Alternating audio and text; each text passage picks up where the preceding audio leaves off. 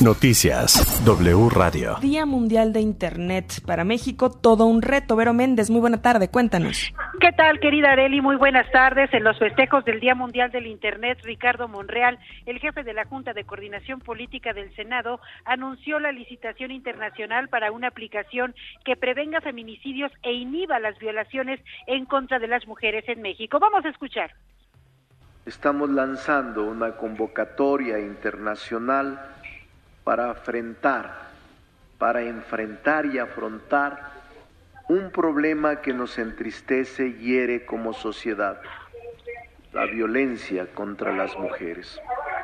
Vamos a aprovechar la innovación y el desarrollo tecnológico para el desarrollo de una APP para la protección personal de las mujeres a través de un concurso mundial para desarrolladores Buscamos con esto poner a su disposición una aplicación que permita a cualquier mexicana enviar una notificación de alarma para enterar a las autoridades y sus contactos de emergencia que se encuentra en una situación de peligro y que de manera rápida y sencilla puedan ir en su auxilio y evitar las tragedias que estamos viviendo todos los días. Areli, aquí desde el Senado de la República, en este foro por el Día Internacional del Internet, en su participación, Philip Boulanger, presidente de la Asociación de Internet MX, sentenció que las redes deben convertirse en un bastión de defensa de derechos humanos. Escuchemos. Y los desafíos del Internet, pues uh, son múltiples, ¿no? Que uh, llevamos uh, varios años hablando de brecha digital, de transformación digital. Uh, hay varios que, me llegan. La, la, primera va a ser capital humano, ¿no? Como la capacitación, la formación.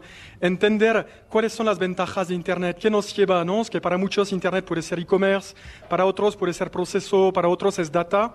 Entonces me gusta resumirlo en como información es poder y data, Internet es más data. En México, el 90% de la población puede conectarse a Internet. El reporte que tengo esta tarde, Areli. Muchísimas gracias, Vero. Muy buena tarde. Esta mañana, durante la conferencia del presidente, la jefa de gobierno de la Ciudad de México, Claudia Sheinbaum, explicó por qué vivimos en una de las ciudades más seguras del mundo. Este es el ranking de las entidades de la República. En el 2019 estábamos en el lugar 5 es decir, de las cinco entidades más violentas del país en homicidios. Y gracias a este esfuerzo coordinado que hemos hecho, la Ciudad de México hoy se encuentra en el número 16. Y adelante, en el caso de tasa anualizada por 100 mil habitantes, pues estamos en el lugar número 24. Como saben, la Ciudad de México es la segunda entidad con más población en el país después del Estado de México, 9.2 millones de habitantes y los homicidios, 1.9 homicidios dolosos diarios, nos colocan en el número 24 de todas las entidades de la República. Y esta también es eh, muy, muy relevante desde nuestro punto de vista y creo que también de quienes nos escuchan. La Ciudad de México, en términos de homicidios por 100 mil habitantes, hemos logrado que esté por debajo de ciudades reconocidas por la seguridad en Estados Unidos. Estamos hablando de que estamos por debajo de la ciudad de Nueva York en términos de homicidios dolosos diarios por 100 mil habitantes, por debajo de Florida, por debajo de Nueva Orleans, por debajo de Los Ángeles y por debajo también de otras ciudades del país, de Bogotá, de Medellín, solamente por encima de ciudades como Washington. Esto pues hace a la Ciudad de México una de las ciudades más seguras del mundo.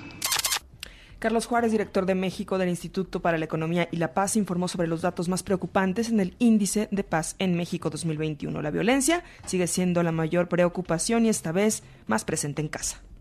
Vemos con mucha preocupación que en los últimos siete años la violencia familiar creció un 94% en el país la violencia sexual creció 98%. Prácticamente se duplicaron estas violencias que, para ser claros, son violencias contra las mujeres, contra los niños y las niñas. Reconoció que hay disminución en homicidios. Sí notamos un cambio de tendencia en los últimos dos años. hubo una mejora eh, en los homicidios o una reducción de homicidios en 2020, ahora en 2021 se redujeron 4% y esto es una tendencia que podría cambiar aunque no lo sabemos.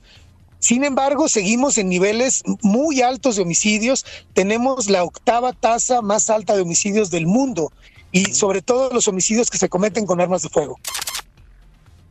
World Justice Project México evaluó el índice de Estado de Derecho en México 2021 y 2022. Se miden los límites de poder gubernamental, si hay corrupción o no, derechos, orden, seguridad y justicia en 139 países. México es el 113 en el índice de Estado de Derecho. Los estados con los cinco mejores reportes son Querétaro, Yucatán, Guanajuato, Aguascalientes y Sinaloa, mientras que los peores registros son Estado de México, Ciudad de México, Quintana Roo y Morelos.